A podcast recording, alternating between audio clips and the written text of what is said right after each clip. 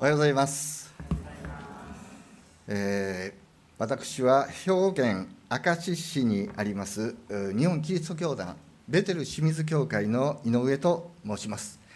えー、明石市から昨日来ましたけども、よく明石市はどこにあるんですか？と昔はよく言われたわけですけれども、最近は暴言市長の泉市長で結構有名になりまして、でこの泉さんの子育て政策がですね結構取り上げられて、まあ、明石市というのは全国的に知名度のある町になりました。2004年にこの地域に住むクリスチャンの方と一緒に開拓伝道を始めまして今年で20年目を迎えました、まあ、開拓を始めてすぐにある一人の韓国人の姉妹から紹介されて豊橋で行われた御塗教会の祝典に参加させてもらったんですね。そこで本当に恵まれまして、えー、その時に出会ったのが面野書院の李雲宮長老でありました、まあ、人生は出会いで決まると言われますがこの出会いが私の信仰生活に大きな変化をもたらしました長老から1対1や QT について教えていただきまして、えー、神戸で行われたラブソナタにも参加し、それ以来、韓国の御塗教会にも3度ほどですね、祝典に参加させていただき、御塗の先生方ともですね、親しく交わらせていただきました。先ほど紹介していただいたように、来年5月に15年ぶりに2度目のラブソナタが兵庫で行われることになりまして私は1回目で恵みを受けたものとして今回事務局長として訪朝させていただいております、まあ、その関係で今回西山先生とですねお出会いをしてそして今日皆さんともですねこうしてお出会いをして一緒にですね神様を礼拝し神様の言葉を取り継がせていただくことを本当に感謝しております。一言ですね。メッセージの前にお祈りをさせていただきます。愛するイエス様、感謝します。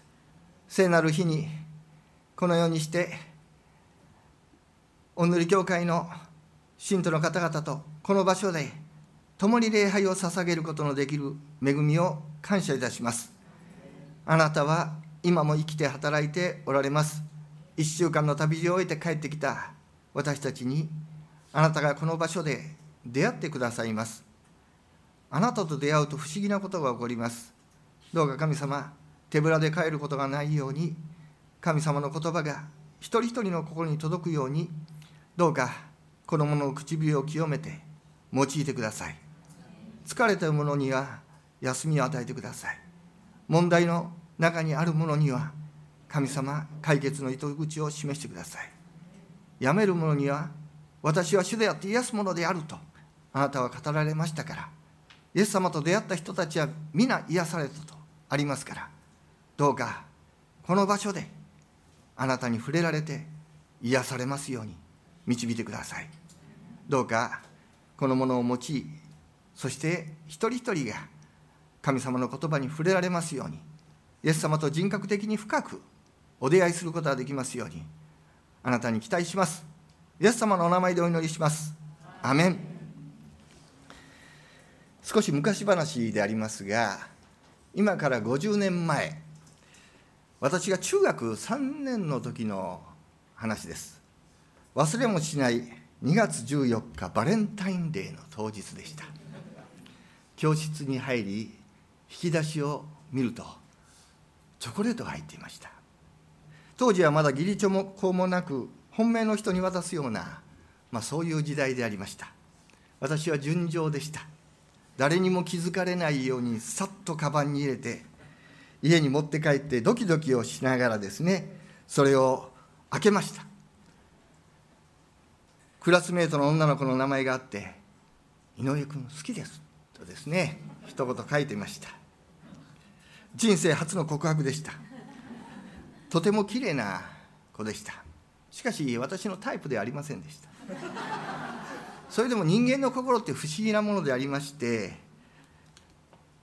意識し始めました。卒業まで2週間しかありませんでした。私は無口で恥ずかしがり屋で返事もすることもなくそのまま卒業してしまったんです。その年「青春時代」という歌がヒットしました。卒業までの半年でっていうね。答えを出すと言うけれどっていうあの歌を聴くたびに私は答えを出さずにあのチョコの思い出だけが残りました。その後高校を卒業し中学時代の友達と久しぶりに集まりました。すると突然ある友達が私に言いました。井上お前西本からチョコレートもらったよ。びっくりしました。ドキッとしました。誰にも話したことはない話です。心に秘めていたことです。こいつなんで知ってるんだろう？まさか彼女が言ったんだろうか？そんなことを思いながらいや忘れたなととぼけているとまあ忘れるはずありませんね。しかし彼が言ったんです。あれいたずらって知ってた？この時の私の気持ち皆さん分かっていただけるでしょうか？私にもプライドがありました。すぐに切り返して「ああもちろん知ってたよ」と言ってですね言うと「なんだ」とがっかりされて私の方の方はよっぽどがっかりしたというですねまあそういう苦い思い出でした。皆さん人の気持ち心というのは目に見えないんですよね。人の愛感情も目に見えない。じゃあどうやってその人の心を知り愛に気づくんでしょうか。それはその人の言葉や態度を通してであります。まあ、彼女を私何度かちらっと見るんですけど全く関心がないような、まあ、向こうも純情なんだろうなと思っていましたがそうじゃありませんでした。会って話せばその人の心そして相手の気持ちが分かります。態度を見れば感情気持ちというものは伝わってくるものであります。私は彼女と一度も喋ったことはない。それなのにそのチョコをもらってそのメッセージを読んで彼女の心だと勘違いしていました。偽物でありそのチョコには彼女の思いは込められていなかった。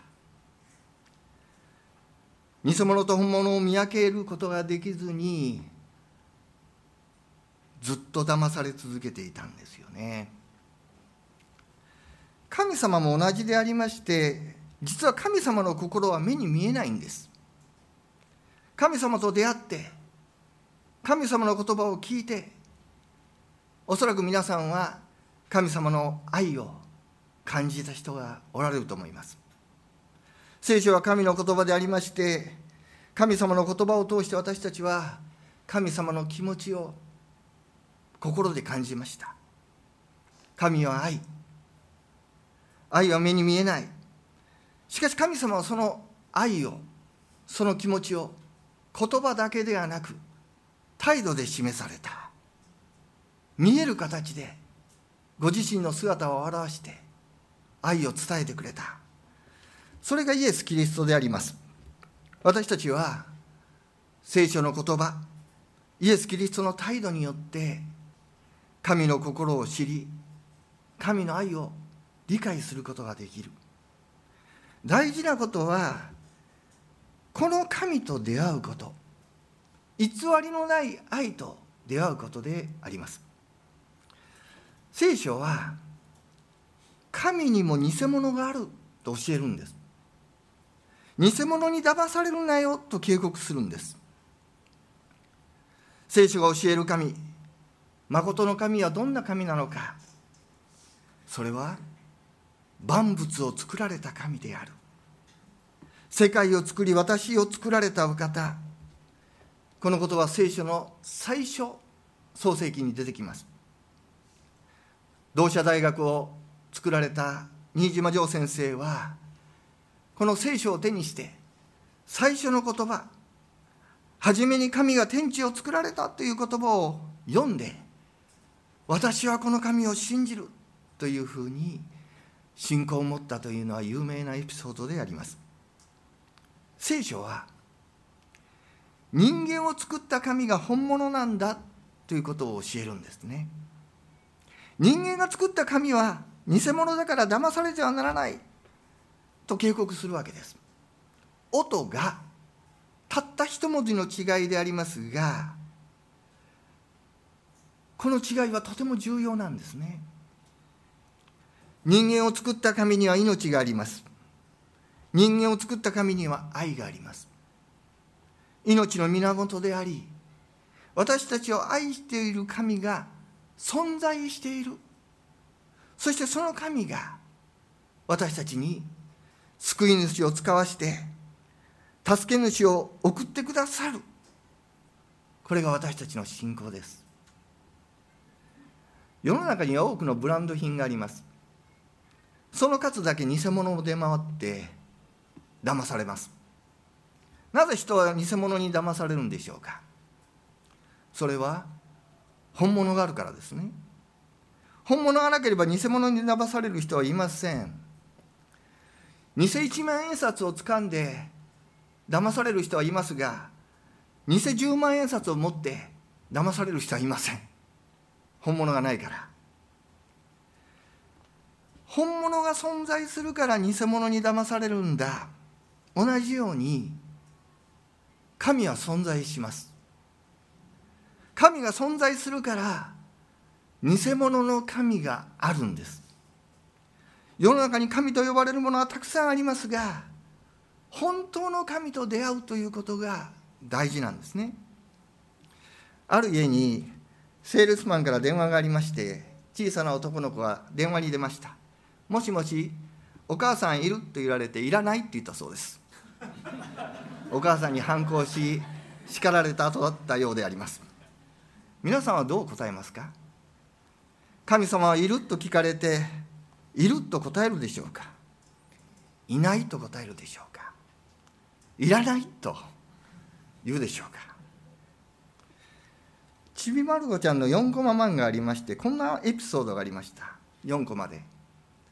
長澤君という暗い男の子が「僕は神様なんていない気がするんだ」と言うと「僕もそう思う」と言って同じ暗い表情の藤木君がですね言うわけです。するとスポーツ万能で明るい性格の大野君と杉山君がいや俺はいると思うぜ俺もいると思うよと答えました。今度はネガティブな男の子がいるわけないじゃん。見たこともないしと言うと長澤君がポツンとつぶやくんです。いると思っている人は運がいいねって。いると思っている人は運がいいねこれ一理あると思います。人は神がいると思うから神を求めるんです。神がいると思うから祈ることができるんです。困った時の神頼みと言われますように人は自分の力でどうしようもできなくなった時に初めて天を見上げ人間を超えた力に助けを求めるんですね。三浦陽子さんはクリスチャンは困った時にも神頼みと言いました。いい言葉だと思いました。神がいるという信仰があるから本当に困った時に神に頼れる。あのパウロもアジア州で苦難にあってもう耐えられない。圧迫されて生きる望みを失った時に神に頼って救われた。神はこれからも私を救ってくださるだろう。そのように告白しています。神様はいると信じていても神に祈らない人がいます。神に頼らない人がいます。クリスチャンであっても祈らない。まるで神様がいないように生きてしまっている人がいるんです。神の存在は信じているのに神の力に頼ろうとしない。自分の力で頑張ろうとする。まるでいらないと言って反抗する人もいます。不信仰になって神を必要としない。放蕩しているクリスチャンはたくさんいるんですよね。私は今毎朝虎野書院のこのリビングライフの聖書日課で御言葉を黙想しています。そして毎朝信徒たちにそこから黙想した御言葉をですねメールで配信しています。今月ヘベル人への手紙を読んでいるんですけども11章にはですねもう少しこの聖書にかなとの本になりますが信仰について語られている箇所があるんですね。11章の6節であります。ヘブライ人の手紙の11章の6節。皆さんで一緒に読んでほしいと思います。読みましょう。3はい。信仰がなければ神に喜ばれることはできません。神に近づく者は神が存在していることまた神がご自分を求める者に報いてくださる方であることを信じていなければならないからです。はい、神はいると神の存在を信じることは大切です。いや、ある意味、人間の中には標準的に神を信じる心は備えられている。だって神に作られたんですから。しかし神の存在を信じるだけが信仰ではありません。存在する神が神を求める者に報いてくださるそのことを信じる。これが神に喜ばれる信仰だ。この信仰が生き方人生を変える。これが今日皆さんにお伝えしたいテーマであります。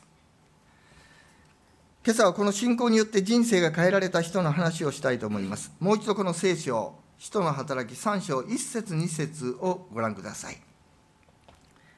1節2節をお読みしたいと思います。一緒に読める方はお読みください。3はい。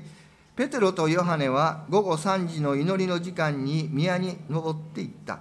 すると生まれつき足の不自由な人が運ばれてきた。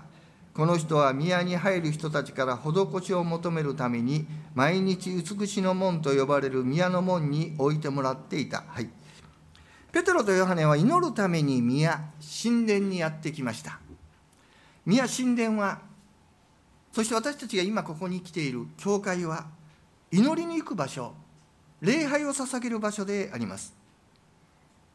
その場所にその場所の前に一人の人が運ばれてきました。彼は生まれつき足が不自由で運んできてもらわなければ来れない人でした。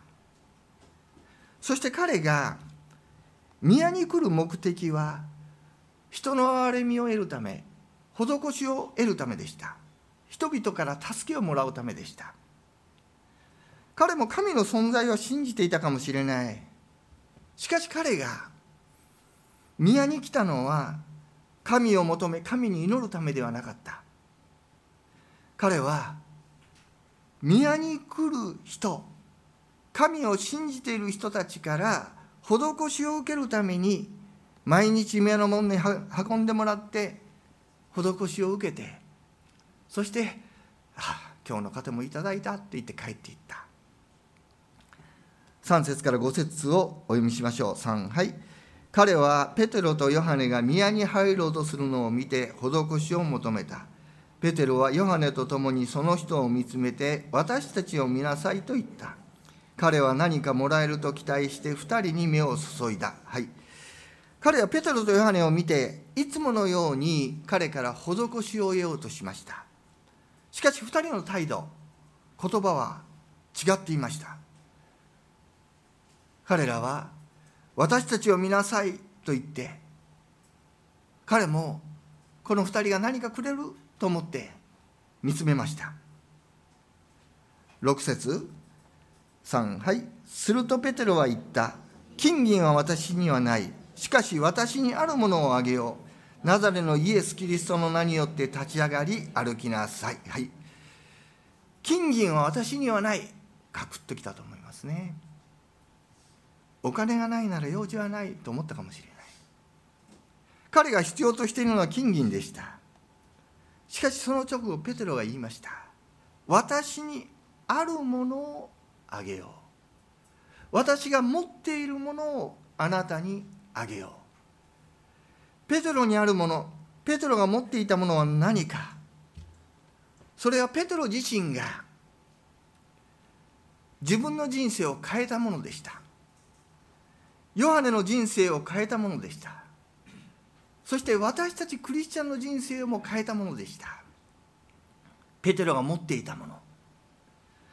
それは神様が与えてくれたイエス・キリストなんです。ペテロにあるものペテロが持っていたものとはイエスは神の子救い主。イエスはキリストであるという信仰でした。これは私たちクリスチャンがみんな持っているんです。教会はこの信仰を持っている人たちの集まりです。イエス・キリストを信じる信仰がペテロを変えペテロと出会った人たちをも変えこの信仰を持っている人たちと出会った人たちをもどんどんと変えていくんです。ペテロは言いました。ナザレのイエス・キリストの名によって立ち上がり歩きなさい。これは祈りであり信仰告白を伴う宣言です。御言葉を宣言するようなものです。ペテロはイエス・キリストを信じてイエス・キリストの皆によっていや皆のその力を信じて大胆に宣言した。イエス・キリストの皆には力があるんですね。イエス・キリストの皆によって宣言し彼の手を取りました。7節8節3はい。そして彼の右手を取って立たせた。するとたちまち彼の足とくるぶしが強くなり踊り上がって立ち歩き出した。そして歩いたり飛び跳ねたりしながら神を賛美しつつ2人と一緒に宮に入っていった。面人の働きには主が今も生きて働いているということの証が満載されてるんですね。ただ神様が存在しているという証ではありません。神様が宮座を成したということの証が満載です。そして彼の上にも癒しの宮座が起こりました。足のくるぶしが強くなって踊り上がって歩き出した。主は癒し主です。イエス・キリストの皆には皆にはですね癒しの力があるんです。私たちはこの信仰をしっかりとですね持って祈りたい。しかし癒しはゴールでないんです。癒しのゴールは神を信じ神を崇め礼拝するものになる。そして神様を証しするものになっていく。これが神様の御心です。神を賛美しつつ2人と一緒に宮に入っていった。この言葉に注目したいんです。彼は毎日毎日宮の外にいたんですよ。彼が宮に来た目的は神を求め神に祈り賛美するその人たちと出会うためでした。人を求めその人から施しを得てそしてまずそれで満足していた。しかし彼は癒され変えられたんです。彼はペテロとヨハネが持っている信仰を持ったんです。その信仰とはまさにイエス・キリストを信じ神に望みを置いて生きる信仰であります。神に頼って生きる信仰であります。彼はいつも宮の外にいましたがこの時から神を賛美しながら2人で一緒に宮に入っていった。そしてこの後この2人と共に行動していくんですね。ペテロとヨハネはどんなに嬉しかったでしょうね。皆さんもそうだと思います。皆さんと出会った人が皆さんが持っている信仰によって癒されるのを見る。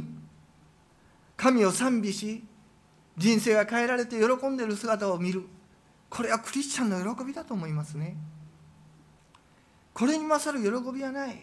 そして神様はその信仰を喜ばれるんですね。9節10節。人々は皆彼が歩きながら神を賛美しているのを見た。そしてそれが宮の美しの門のところで施しを求めて座って人だと分かると彼の身に起こったことに物も言えないほど驚いた。新共同訳では我を忘れるほど驚いた。もう驚きの絶頂ですね。この後彼がこの癒された姿を見てそしてまた彼の証を聞いてさらに多くの人々がイエス・キリストを信じるものになっていく。イエス・キリストは本物の神なんです。今も生きて働いておられる神。この神と出会ったならば人生を変えられるんですね。私の母も神と出会って人生が変えられた人でした。母の変化が私の人生を変える伏線ともなりました。私の母は京都のお寺の住職の娘でした。生後間もなく住職であった父親が亡くなって母は親戚にのところに養女に出されました。戦前その養父の仕事の関係で朝鮮半島に渡り終戦を迎えたそうです。38度線を越えてソ連が攻めてくる中視線をさまよいながら帰国するその船の中で養母が亡くなりました。母が亡くなり父が再婚し辛い日々を過ごすある日自分が養女であることを知りました。その時に友達に誘われて富士宮にある日本キリスト教団の大宮共立教会という教会に導かれ中村里という女性の牧師に出会ったそうです。人生は出会いで決まる。この女性と牧師との出会いが母の人生を変えました。この牧師が持っているものを私も持ちたい。母もイエス・キリストを信じる信仰を持とうとすると親戚一同から反対されもし八十教になるならば家を出ていけと言われて結果的に母は家を出ることになりました。しかし母は洗礼を受けて人生が変わりました。主イエス・キリストを信じなさい。そうすればあなたも家族も救われる。この御言葉を握りしめて生涯キリストを明かししながら2年前に94歳の生涯を終えて天に帰りました。もし母がこの婦人牧師と出会わなかったらキリストと出会わなかったら今の私はなかった。木魚を叩いていたかもしれないっていうね。私のおじいちゃんはお坊さんなんですよね。不思議な変化です。私は母に連れられて幼い頃から教会に行きました。神の存在を信じイエス様は救い主であるということを信じて中学2年の時に洗礼を受けました。神様はいるイエス様はいる。信じているのに青春時代はいないかのような生活をしていました。二十歳の時に目の調子が悪くて眼科に行くと眼圧が47ありました。医者は驚きました。緑内障と診断されて失明するかもしれないとまで言われました。そして手術をしました。この時ベッドの上で初めて神様に真剣に祈った。神様はいると思っていたけれどもそのいる神様に向かって本気で祈った経験です。また手術の直前当時通っていた高知教会の吉田先生という先生が部屋に来て私のために祈ってくれました。その姿は今でも忘れない。苦しい時に私のために祈ってくれる。この先生の姿は忘れられません。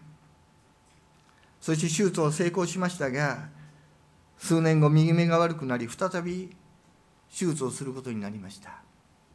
そして私は祈りました。主よこの目をあなたが守ってくださるならば私は主に従います。25歳の時に献身をして進学校に入りそして牧師になりました、まあ、私にとりましてこの病気は人生を変える出来事になりました。失明の危機を迎えて神に祈って40年。神様はこの目を守ってくださいました。そして私が献身し牧師になって証しをしながら福音を伝えるそのことを通してイエス・キリストと出会った方もいます。今から4年前にですね一人のクリスチャンの方から電話がありました。その方と話が終わった時にですね「先生まだ時間がありますか?」と言われたんですね。大丈夫ですよと言うと実は今私の家に知り合いの子がいてこの子悩んでいるので話を聞いて祈ってもらっていいですか？と言われました。私は彼女の悩みを1時間ほど聞いて電話口で彼女のために祈りました。すると翌日彼女から教会に電話がありました。先生昨日ありがとうございました。私教会に行ってもいいでしょうか。ああどうぞお越しくださいと言うと彼女は日曜日に1時間半かけて車で教会に来ました。礼拝中ずっと涙を流していました。それから続けて礼拝に来るようになり礼拝後にいつも祈っていました。彼女の母親はクリスチャンでありません。しかしあまりにも心を傷ついて悩んで苦しんでいる娘の姿に耐えきれず自分も一緒に教会に行こうと思って礼拝に来ました。そして祈り会にも来て一緒にもう困った時の神頼みのようにそのお母さんも手を合わせて祈っていました。実は彼女は教会に来る前にペトロとヨハネのようにイエス様を信じている姉妹つまり私に「先生この人のために祈って」って言ったその姉妹からイエス様の話を聞いていたんですね。一度も教会が来たことはないわけですけれどもすでにその姉妹から神様の話を聞いてイエス様の存在を知っていました。自分ももっとイエス様のことを知りたいっていう気持ちを持っていたそうです。その後彼女はイエス様を信じて信仰告白して洗礼を受けました。彼女との出会いは本当に不思議でした。私が電話で話している時にそこに彼女がいなければ出会えなかった。出会いでした。しかしその出会いから彼女は救いに導かれてそして彼女はですね救われた後に教会の交友詩という証し集の中でこう明かしています。半年経った今私は生まれ変わったと実感できるぐらい心を守っていただき毎日を送っています。心を守っていただくことがどれほど幸せかを痛感しました。私は与える人間になりたいです。これだけの方が私のために与えてくださったことを恩返ししたいです。教会員の皆様いつも温かく受け入れてくださり本当にありがとうございます。わからないことだらけですがどうぞよろしくお願いしますと言ってですね彼女は証しをし最後にこう書いていました。最後に私が洗礼を受けると決めたことに反対せず私の心が守っていただけるまで睡眠時間を削りながら一緒に教会に行き一緒に戦ってくれた母がいつかイエス様を知ることができるように祈り続けます。と彼女はですね証しに書いていました。彼女もまた生まれつき足の不自由な人が癒されて神を賛美するものになったように心が癒されて神を賛美するものになりました。そして自分がもらったものを今度母にも与えたい。イエス・キリストを信じる信仰を母も持ってほしいと思って祈り始めたっていうわけです。お母さんは娘が洗礼を受けて心癒されて元気になって本当に感謝していました。しかし別の神を信じていました。別の宗教を信じていました。ですから私は洗礼を受けることはできません。次第に足が遠のきました。そして娘さんは一人で教会に来る日々が続いていました。半年後久しぶりにようやく揃って礼拝に来られました。今度は母親が私がメッセージをしている最中もずっと後ろで涙を流していました。その姿は1年前の娘さんの姿を見ているかのようでした。礼拝が終わるとその母親が「先生お祈りしてもらえないでしょうか。今日は娘のためではなく私のために祈ってほしいんです」と言いました。実は今日来ることを迷っていました。1年前娘もしんどかったんですが私もしんどかったんです。教会に来るとあのしんどかった時のことがフラッシュバックしそうで怖かったんです。でも先生今日礼拝に来て気づきました。私にも救いが必要だと。私もイエス様を信じます。私にも洗礼を授けてもらえないでしょうか。と言ったんですね。私は驚きました。そしてちょっと待って娘さんを呼んでくるからと言って下の部屋にいた娘さんを呼んでお母さんがイエス様を信じ洗礼を受けたいって言うから今から信仰告白の祈りをするから一緒に来てって言うとですねえー、お母さんが？って朝来る時そんな素振りもそんなことも一言も言ってなかったのにって言ってその場で泣き崩れたんです。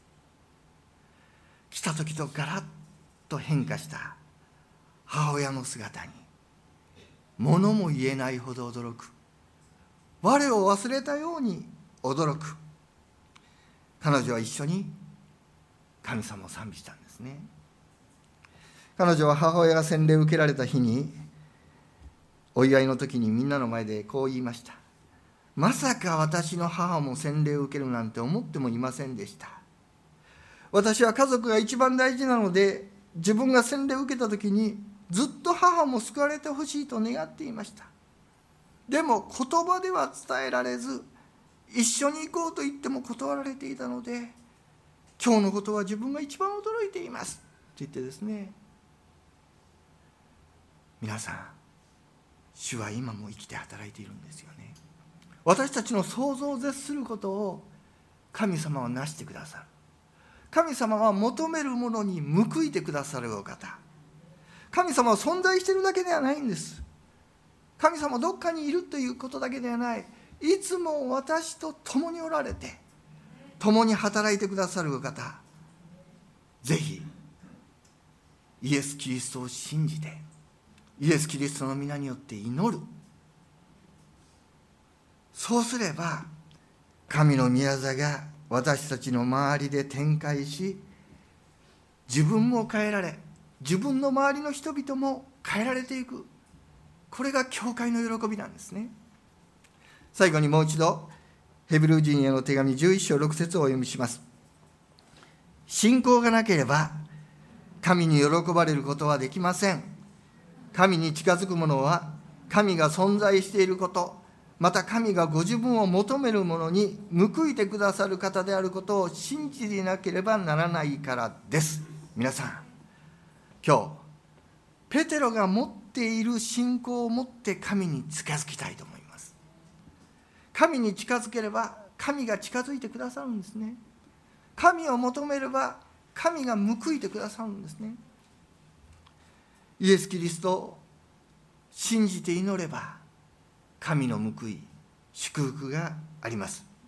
どうか本物の神今も生きて働く生ける神復活の主神の宮座を体験して一緒に神の宮に入ってそして神を賛美し祈るものになりましょう。そして皆さんが持っているこの信仰を周りの人々に届けていく。そして神の宮座を体験する人たちが私たちの信仰を見て一緒にもう神の宮の外にいる人から神の宮に一緒に入って礼拝をするものになりますように。この教会の中にイエス・キリストと出会って人生が変えられていく人々が増し加えられていきますように。イエス・キリストの皆によって祝福します。お祈りします。